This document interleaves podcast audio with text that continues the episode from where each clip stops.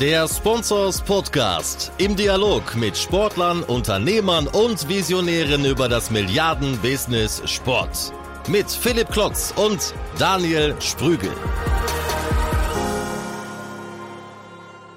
Hallo und herzlich willkommen zum Sponsors Podcast. Schön, dass ihr wieder mit dabei seid und zuhört. Ja, der Spobis liegt hinter uns, wenige Tage. Ein Lächeln ist geblieben und ein kleiner Schnupfen, das äh, bleibt bei dem vielen Networking, bei dem vielen Händeschütteln und bei dieser Jahreszeit vielleicht auch äh, nicht aus. Aber ich hoffe, viele von euch, äh, die jetzt zuhören, waren auch da, hatten Spaß, konnten viel erleben über zwei Tage, zehn Bühnen, fast 4000 Teilnehmer, absolut neuer Rekord. Wir sind sehr zufrieden.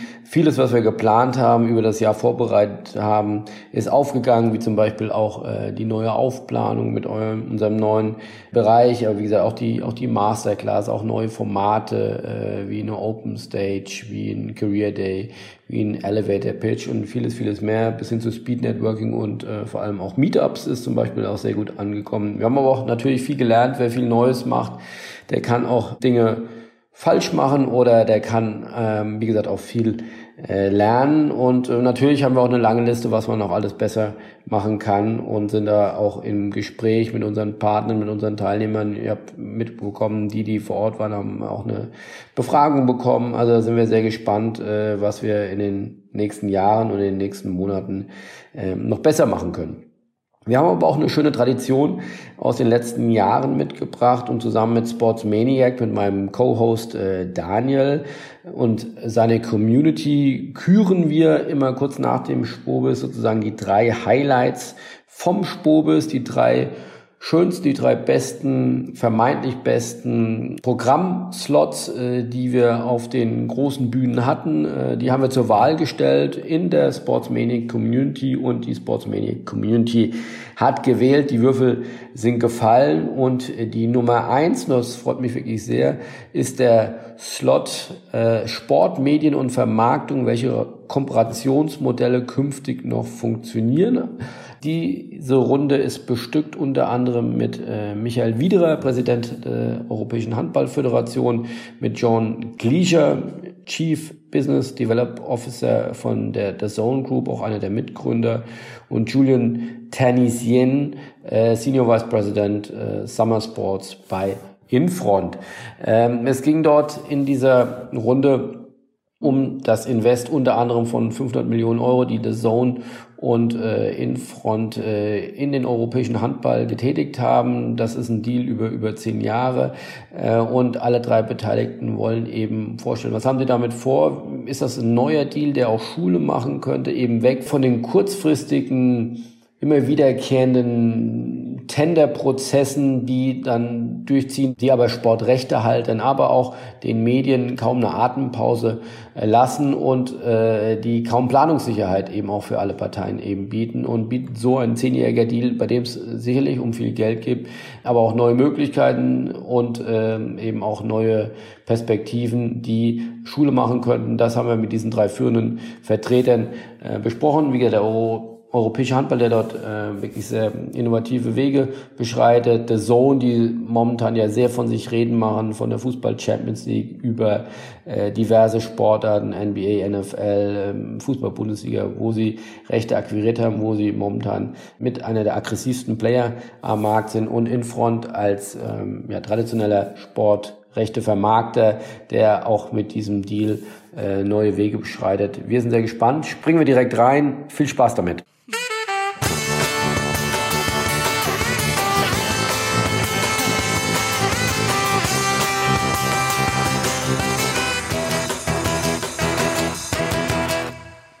Thank you for the kind introduction. We will do it in English, of course. Julien proposed French, but we couldn't agree, the majority. um, yes, welcome. As, as, as, we've heard, I mean, that is really a landmark deal, what you agreed, and uh, I am more than happy to have all the three stakeholders here to give us some insights and backgrounds, and that's really great, great to have you here on stage. I would propose that we start with some video impressions from the event we currently had. Mr. Wiederer, your European Championships ended last weekend, and, and here's a video with some impressions. Together, you and I, always and forever, side by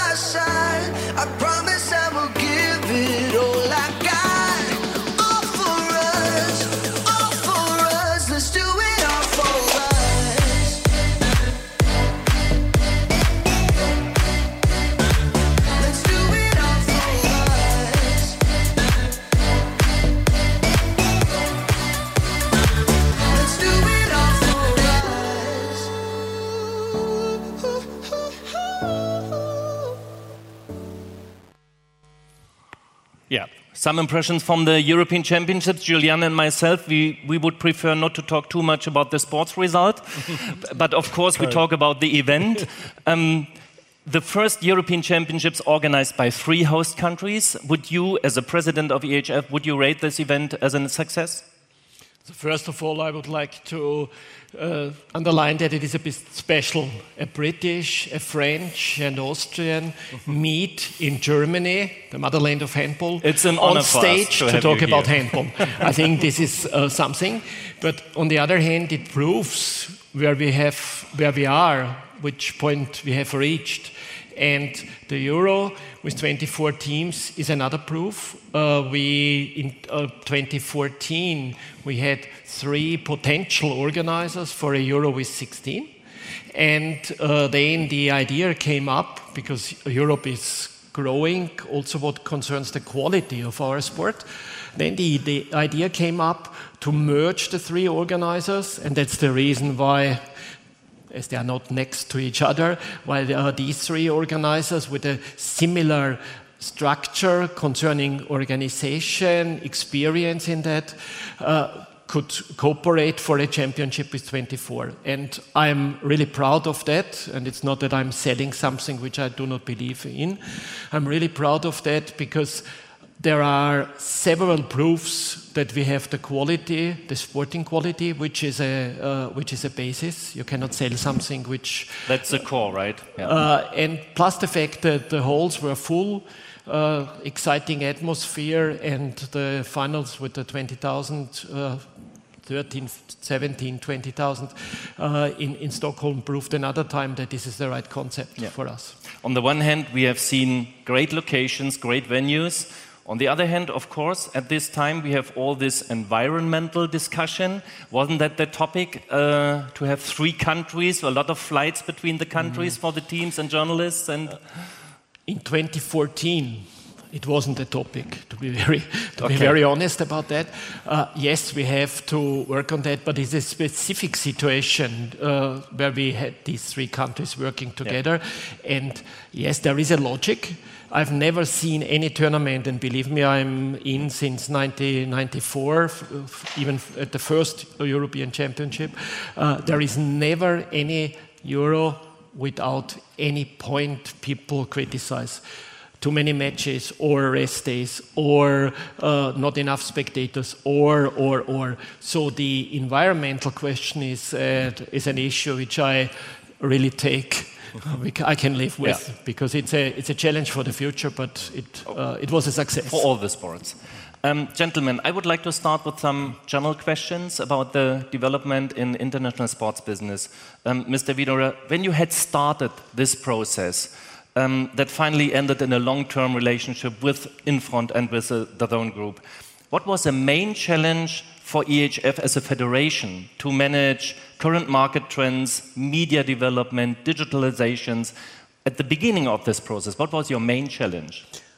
The main challenge was to unify all the stakeholders in our system, and uh, we shall not forget that other sports are struggling with this uh, with this problem. Uh, to bring together the uh, the clubs, the the leagues, the, the players, the EHF, the nations, and to make people understand that a, a common tender of the rights is something what's favorable for the market because we are presenting top level handball including the lighthouses, the, the Final Four for women in Budapest, which come, will come up now, the Cologne uh, Final Four, which is, I think, well accepted as a benchmark uh, in, the, in the sports market for indoor activities, and the Euros, which have reached uh, the level and to be sellable. And to put this together uh, is, a, I think, a unique package uh, which made sense to, uh, to go to the market for a tender, which was the first time in, in, in handball on that level. And I think it was the right time for the right thing. Of course, we come back to this deal more detailed. If you overlook other international sports federations, and of course there's a lot of communication between you as, as presidents, what is your impression how your colleagues can handle these challenges you, you, uh, you have mentioned? Is uh, the EHF like a role model for them? Uh, I think we are learning from each other, and definitely it's not my responsibility to, to give advices to the other federations. But I feel that we are not in a competition. Uh, it may seem so, and it's sold so, but the market is huge, and especially for team sports, there is a, an, an ongoing interest in general. I think that the, the spectator crowds we can uh, bring to the venues, the interest we produce, this is not something where we are in a, in a competition. The fans are interested in team sports, so I think to a certain degree, the tender made sense also to be analyzed by the other uh, by the other federations, and we are in an exchange. Yeah. Julian, let's move on to the perspective of an agency. We had the perspective of the federation first, now the agency. I mean, we all know agencies such as Infront, the others as well, they have to struggle more and more and to develop new business areas um, because the old classic agency business is not working anymore, more and more, the, the EBIT is tight, right? That is obvious. So, how fits a long term cooperation with EHF in your overall strategy with Infront? Yeah, I mean, uh, EHF, among other properties, is, um, is um, part of, uh, of our key partners, clearly. I mean, uh, you're right when you're saying that uh, the market is uh, changing. This is difficult for us. Uh, I think it, we won't be the only one, you know, uh, having difficulties in the future. Many of us will, will have difficulties. It's, a, it's a, an ongoing challenge, that's clear. But on the other hand, even if the society is changing, the market is getting uh, more and more difficult, in the end, you know, we remain a kind of a one full stop for any kind of uh, federation like, uh, like EHF. We are full service agencies, you know, we can bring everything from uh, media rights sales to sponsorship, production, digital, with our subsidiary IX, event management, and so on. And I think that's uh, pretty unique on the market. And, and that's why Infront today is, uh, is so competitive, so strong. So yes, there is a challenge, but on the other hand, I think that uh, we have all the tools, you know, to, uh, to be uh, more and more competitive. I think that clearly we're aiming at you know, um, having long-term partnerships like the one we're having with handball. This is this is absolutely crucial uh, in our strategy uh, because then at the beginning of the partnership we can invest, you know, we can take risk and so on, um, and then. I mean, I would say that our ultimate goal in the end is, is to create value, value to the sport, to the federation, to the partnership, obviously we like um, commercial uh, successes, and uh, I strongly believe that uh, the one with handball is uh, is uh, is the best illustration, the best example. Mm-hmm. I mean, we were sold out uh, in um, Norway, um, Austria, and um, and Sweden. We have sold all the, the sponsorship packages, which is a good illustration of on, of, of the challenge, but as well of, of how competitive we are. And as we know, it's only the starting point for the new period. W- What's the role of your parent company, Wanda, in this process? How could you convince a Chinese investor that handball is the hottest stuff in Europe? I mean, to be honest, it was not that difficult to convince Wanda. Why? Because we are partners with the EHF since '94. um, I mean, we were almost not born at that time, but but but I think that you know they know they know what handball has brought to uh, to Infront. Um, they know that uh, it's a very solid partner. Uh, the president is very close to uh, to us, so I think I think that it's some somehow it was it was not that difficult to, to convince them. And uh, but again, uh, um, what was maybe different is um, the framework of cooperation uh, with DAZN, and this we had to explain uh, clearly what uh, the purpose of of this new cooperation with with our, our friends from from DAZN. Yeah. Um, Mr. Wieder, the EHF has developed the principle of a startup. You have presented the master plan at the end of the European Championships and wants to position itself as an innovative federation, of course. What, what are the key elements of that positioning for you? On the one hand, it's uh, a, a responsibility of the EHF to keep the sport in a way that people like it, people love it, that people uh, cheer. So uh, it is a it is a, a, contact sport.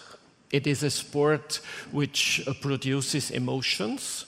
Uh, and on the other hand, we have to comply with the requests of, of, modern times. People are interested in data. We talked about that before.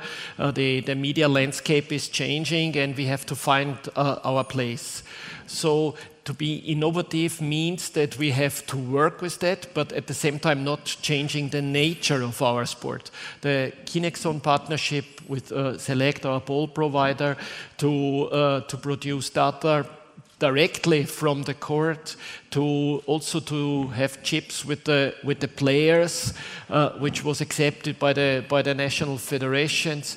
Uh, this is only a starting point for us. So the match uh, shall be the match. Decisions shall be made on the on the uh, handball ground, but we can provide extra information which is of interest uh, for the public.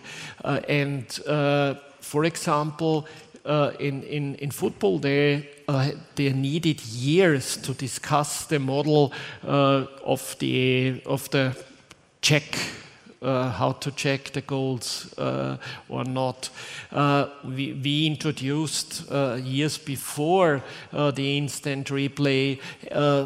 but at the same time, limited this to certain positions much earlier than football. So, the size of the of the court uh, the venue itself provides sometimes challenges because we cannot do everything, but at the same time, it also it gives chances that we can uh, combine things in a good way. And, and what I understood is you have fast ways of decision making. Yes. Usually, um, I mean, many federations I know, they have national federations, they have boards, they have problems with really slow decision making processes. So, so you are lucky enough to do it faster. We have the same. Uh, we have, a, I think, we have a culture of involving people, but at the same time, there we created an understanding that decisions need to be made and that we have to follow a business plan this was also the reason why we presented the master plan uh, last weekend for the next seven years,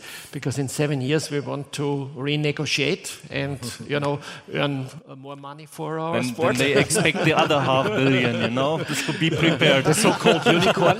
People like that uh, the the expression to have a unicorn in the future. Uh, so I think we are uh, we are trying to keep the nature of our sport, but at the same time to act according to a business plan. And I think this is essential. Yeah. Um, John, I would like to move on now to the perspective of a digital media company. Mm -hmm. I'm, I'm, personally happy to see you again. I guess, was it two or three years ago when, when you had your first with it on the German business market, and we had the discussion here. I guess we did. I, yeah. I, think I think this is my fourth. Oh, okay, now. okay. But Time it, is was, running fast. No, but it was you know? I think two yeah, years. I forgot how old I, how old I am. so, you haven't aged. um, somebody calls DAZN the Netflix of sport, and mm. and I agree in the sense that of course DAZN is a platform. Mm. However, in my understanding uh, Netflix, Netflix, is investing in movie series, and afterwards they own this content globally. Yeah. That is different to to to uh, to DAZN. You have to fight for your portfolio every couple of, ye of years. Mm-hmm. You do not own leagues or competitions, maybe not yet, I don't know. But compared with Netflix, can this business model of a sports platform really work? Well, we obviously. It's do. a small question, right? Yeah, no. Look, look, we obviously believe so. I think in terms of when you look, we were three and a half years old. Now we, you know, Germany, Austria, Switzerland was our first markets that we went into, and you know, we're delighted where we've got to in terms of our, our penetration in market, our customer, uh, you know, and fan response to our service over those years, and and and that has continued across the globe as we've rolled out. You know, we're in nine markets now, and and so you know, we're you know we're very excited in terms of where we are, and there's a, you know there's a lot more to do. I think you know there was a question before about things like stability, and well, I, you know, I, I, it's always intrigues me that people always talk about that yeah. stability. You know, we, we announced just in January that we've done over 100 100 events did over a million simultaneous viewers. I don't think there is a platform, I can't think of a platform other than platforms like YouTube that are delivering that kind of scale. So virtually every three days we're doing, doing that kind of volume of user, as well as all the other events and all the other consumption that we're seeing. You know, I think we, we did half a billion um, views last year. So, so look, we're, we're you know three and a half years in. It's you know we've had a huge, huge growth across every way, and uh, we want to continue that. Um, John, of course, it's obvious that DAZN is still aggressive, productive on the markets. We have seen the example of the Champions League rights in, in Germany, that is, let's say, a national right for the German market. On the other hand, over the last month, you have started not only this cooperation, mm-hmm. FIBA is an example, WTA women's tennis, so that is more globally. Could you give us a little bit more insights about your strategy? You have mentioned you have nine territories now for, mm-hmm. for DAZN.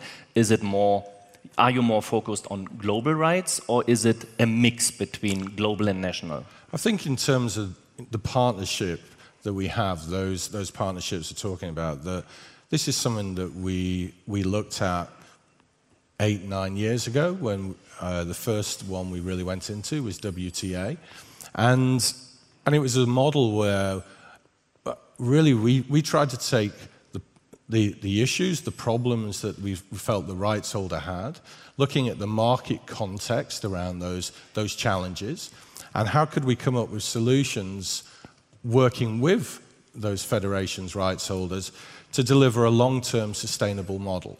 And, and I think it's really testament to what that model that we created and, and the partnerships that we've delivered. And you know, that's why we were so delighted in terms of the partnership you know, we're talking about today, because it's the continuation of, of what we're doing. And you know, we believe in those partnerships. We believe that they are delivering in, in many different ways. It's not just about, it's, it's not always just about media revenues. It's how do we speak to, how do you engage a new audience? You know, one of the big challenges I think everyone has is how do you bring in the new audience? How, you know, how do you give an alternative to piracy? How do you give, how do you um, drive, you know, dri- drive this whole ecosystem of, of you know, multiple touch points? How do you use the advertising and sponsorship to bring in and really bring those partners in? So it's building that ecosystem that will deliver long-term sustainability. That is something we truly believe in. If we have the chance to have you here in, in Germany, of course, I have to ask a question about the German media market. I mean, if we look yeah. on, on the traditional TV channel, pay TV channel, uh, like Sky Germany, they more or less, they never made money in the German market, I guess. Compared with other markets in the world where DAZN is present in the meantime, how do you see the German media market? Well, I, if I look back four or five years ago, I think Yeah. when, when, we, when I first came, everyone thought, you know, who's this Great man? ambitions already at that time. I think, that, I think there was a few people who looked at us and said, you know, questioned our model, let's put it politely. Um, no, look, this is, we're, we're absolutely delighted with wh- what we've done in terms of the marketplace. I think in, what we've done is, it's, you know, the, I think the question is, is it just additional to a traditional pay TV? We, we see we are bringing new users on. We are definitely engaging, you know, a, a base that has not purchased pay TV before. And, and so I think that is very important for the, for the whole marketplace. We have, to, we have to look at how do you build the sustainability for the marketplace. So, so you know, Germany, Austria, Switzerland has been, you know, has been a real shining light for our business. I think the, the question marks about our, you know, what is the consumer reaction? Our consumer reaction has been fantastic in this mm-hmm. marketplace. We, you know, I always call it the cab driver test. Wherever I go around the world, that you know, when you, I ask a cab driver, have they heard of DAZN? Did they, have they purchased DAZN? Fortunately, the one we got in this morning, mm-hmm. he was. He was a Bayern Munich fan, which I was interested in. But, you know, but he is. I said to him, you know, how do you find the service? And he said he loved it. Mm. So, so look, we've we've still got a lot more to do in terms of the marketplace. We feel there's a lot more growth, and but three and a half years in, absolutely, you know, I'm very very happy where we are. Good. Let's have a look now on your real landmark deal between your, uh, between your three parties. Mr. Wiederer, an agreement over 10 years is exceptional. It's unusual in, in Europe, in Germany as well. What is your master plan behind, and what's the role every of the three involved parties is playing in this process now? So first of all, it was a, a deal which was new for us. Uh, the tender for a 10 years period included our idea of developing uh, the business, uh, understanding that we have reached a certain point, but it shall not be the end of the road. And so we were looking for, a, at the time, a partner and it was not envisaged to have a, a consortium of, of, partners at that time. But during the process, it turned out that, and this is maybe answers the second part of your question, it uh, turned out that the combination of, of Infront being a long term partner of the EHF for European Championships, and we internally via our EHF marketing uh, company handled the rights of the of the Champions Leagues of the club competitions that uh, a combination with the, DAZN being uh, competent in the in this uh, digital world uh, turned out for us the best solution. So logically everybody speaks about uh, money and even I do from time to time because people want to, to, to know uh, is this a successful uh, uh, step for European handball and especially internally? Don't forget that we have to explain to our people that this is not simply money for distribution. It's, uh, it needs investment. Uh, it needs, uh, you know, preparation for the, for the future. So uh, the money was one part, but the important part is uh, that we are hopefully able to commonly develop the, the products in the right direction to be fit for the market in the future. That kind of long-term partnership that must be based on a harmonic relationship between the stakeholders here, mm -hmm. but between the national federations and the clubs as well. I mean, yeah. we have seen in Germany some clashes in the meantime with the schedule. I remember that example when Flensburg had two matches at the same time in Champions League and Bundesliga. Could you solve all these problems before? Um, I'm not a fan of harmony. Okay. Uh, I was a hand. I was a. I was. Yes, that is a quote for the press. yeah, yeah, yeah like sentences like that. Uh, you know, I, I, was a handball player, also on an international level, but not uh, not uh, not top in any case. Uh, and what I learned is that I've never seen a team winning with nice, with just nice players. Yeah. You need to produce energy you need to motivate uh, each other, and in, in, in uh, complex situations, you need also uh, power to develop power together. And this is uh, on the handball field. And as I am a bit, you know, a freak of, of handball, you can imagine that I apply this also for my, for, for my business life. And this also holds true for all kind of partnerships yes, there are uh, diverging interests, but there is one common interest to have a, a product on the market which is interesting uh, for, the, for this market. And the same holds true with our uh, partners internally.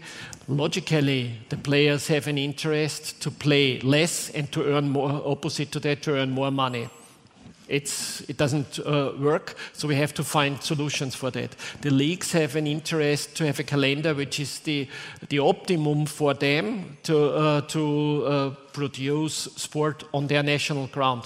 And the national teams are fighting in almost every sport for slots to present themselves. But in our case, I think the, we, we managed, with the, especially with the clubs, uh, that we found a, a common ground the clubs are also aware of the fact that the interest for national teams is such big each of us loves that. So uh, their ratings in the in the different countries during the Euro, having in in Croatia 65% uh, people watching uh, handball in Denmark in the preliminary round. In the preliminary round, unfortunately, they left afterwards, but it's reality in sport.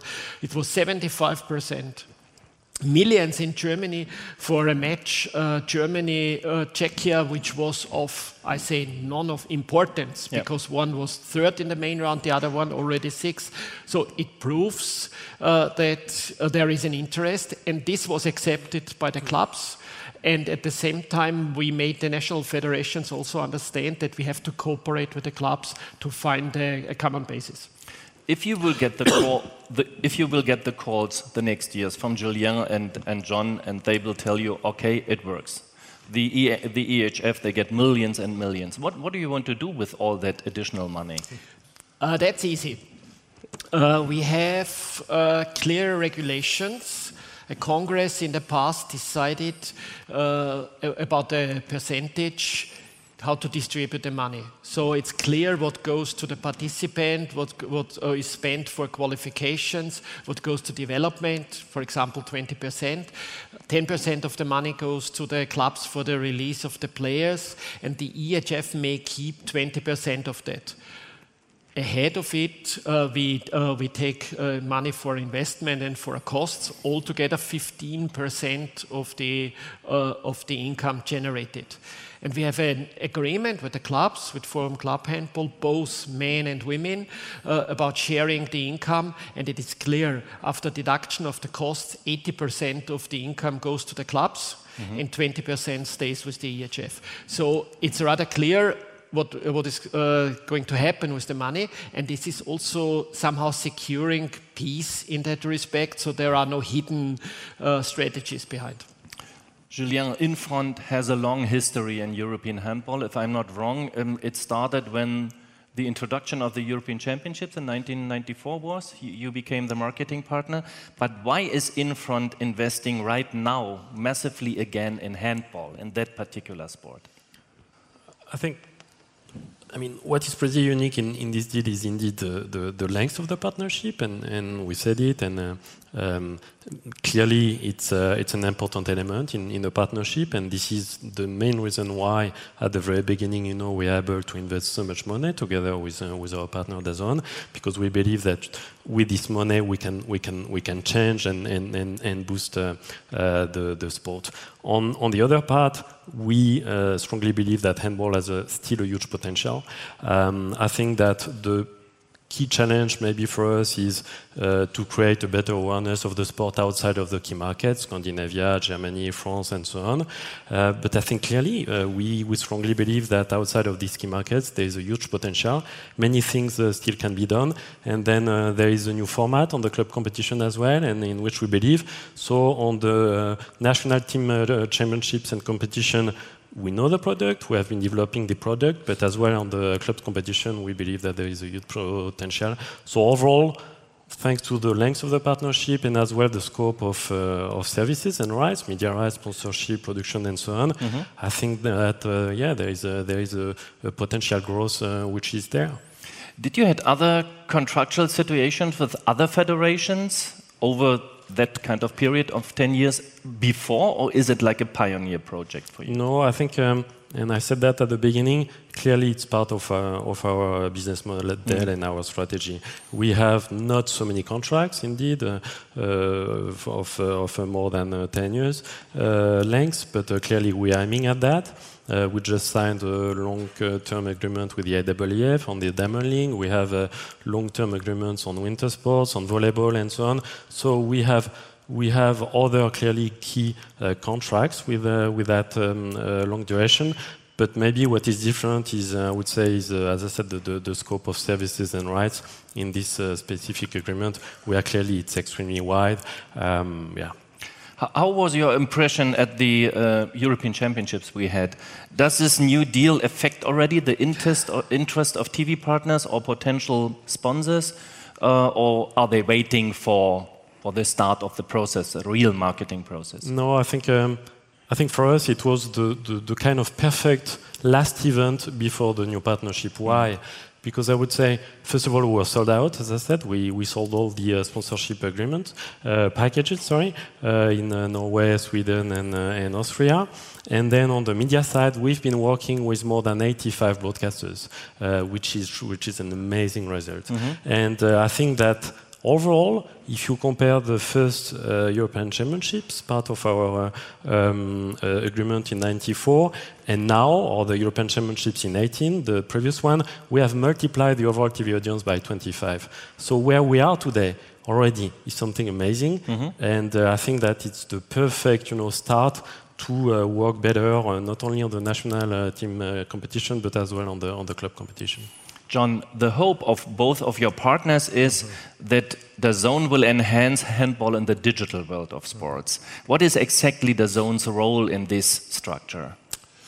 Well, I think in terms of obviously bringing all of our core competencies as a international broadcaster and, and what we're doing there, but but you know we are a buyer, but there has to be a transparency, and that's very very important in this, and therefore actually having the partnership with Infront, you know, being the main sale house. So, in, for example, in Germany or any any market that we are in, there has to be that clear transparency, and and I think you know where people Because you are not automatically the rights owner for these Abs- markets, abs- right? Absolutely, and and this is something that we've always built into every every um, relationship partnership that we've ever done. So a good example was, for example, for the FIBA World Cup, we did not have the rights in Germany. We um, Deutsche Telekom won those rights. It was a fair and open process. So we have to we have to build that. But obviously, what we are, you know, as part of the partnership, what we're bringing is all of our core competencies as a business that uh, within within the partnership, and that's obviously the digital aspect of there. And you know, as we're looking to build long-term strategies, where is the market moving to? Where do we believe it will move to as well? How we prepare for that as well. So, the, so I think this is, you know, each of us has clear roles and responsibilities within this, but but it, it's, it is very very important for us to always retain that transparency as a broad as a broadcaster as well as a broadcast partner. And I'm pretty sure that is important for the other players in the market. Um, Absolutely. So you don't see a conflict of interest if DAZN acts at the same moment as partner of EHF and Infront and a potential buyer of media rights? No, I'd, no, because because we have to, we have to keep those you know clear Chinese walls within, within this. So so you know there is, and there are multiple examples you know in what we have done with all of our other partnerships as well. But equally, you know what, what having us as a partner, you know if there are problem markets, then then obviously that that helps you know, with us being, you know, having the ability. But um, but we're also building building the, you know, um, in terms of the TV product, in you know, for the EHF, that's an important pro- part of this as well. In terms of so so we'll always have. We'll have that division within our business. There'll be, you know, that clear demarcation, and, and we have to give the market the understanding that there will always be that transparency, and and do not worry about us being involved. And that's exactly will be the division of task between you both that Infront will market the rights finally. No, I would say that we will market the rights together. Okay. But um, I mean, again, it's uh, this partnership. It's uh, in the end, it's one fully dedicated team, um, and for sure, you know, uh, uh, they give us, uh, you know, their advice and uh, recommendation on some aspects. But in the end, it's one full dedicated team taking care and uh, uh, taking the decision all together with EHF. We have created these uh, task forces, these uh, working groups, and uh, we share on everything, and we take the decisions all together. Mr. Wiederer, of course, we talk about business. That was one of the main drivers of, the, of that relationship. But at which particular point you would say target is achieved, not only about the money? What are the other KPIs you have in mind as a federation? The master plan we presented uh, last Saturday uh, is, is only possible because of the because of the partnership. Uh, meaning on the one hand the, the financial background, but also on the other hand the understanding of all involved that we need to invest and that we need to do something. So for us, and we called it uh, the seven players, uh, and these seven players are not only targeting financial growth, but they are also targeting grassroots uh, sport and uh, fan engagement and, and, and other things. And they are all linked to our top competitions.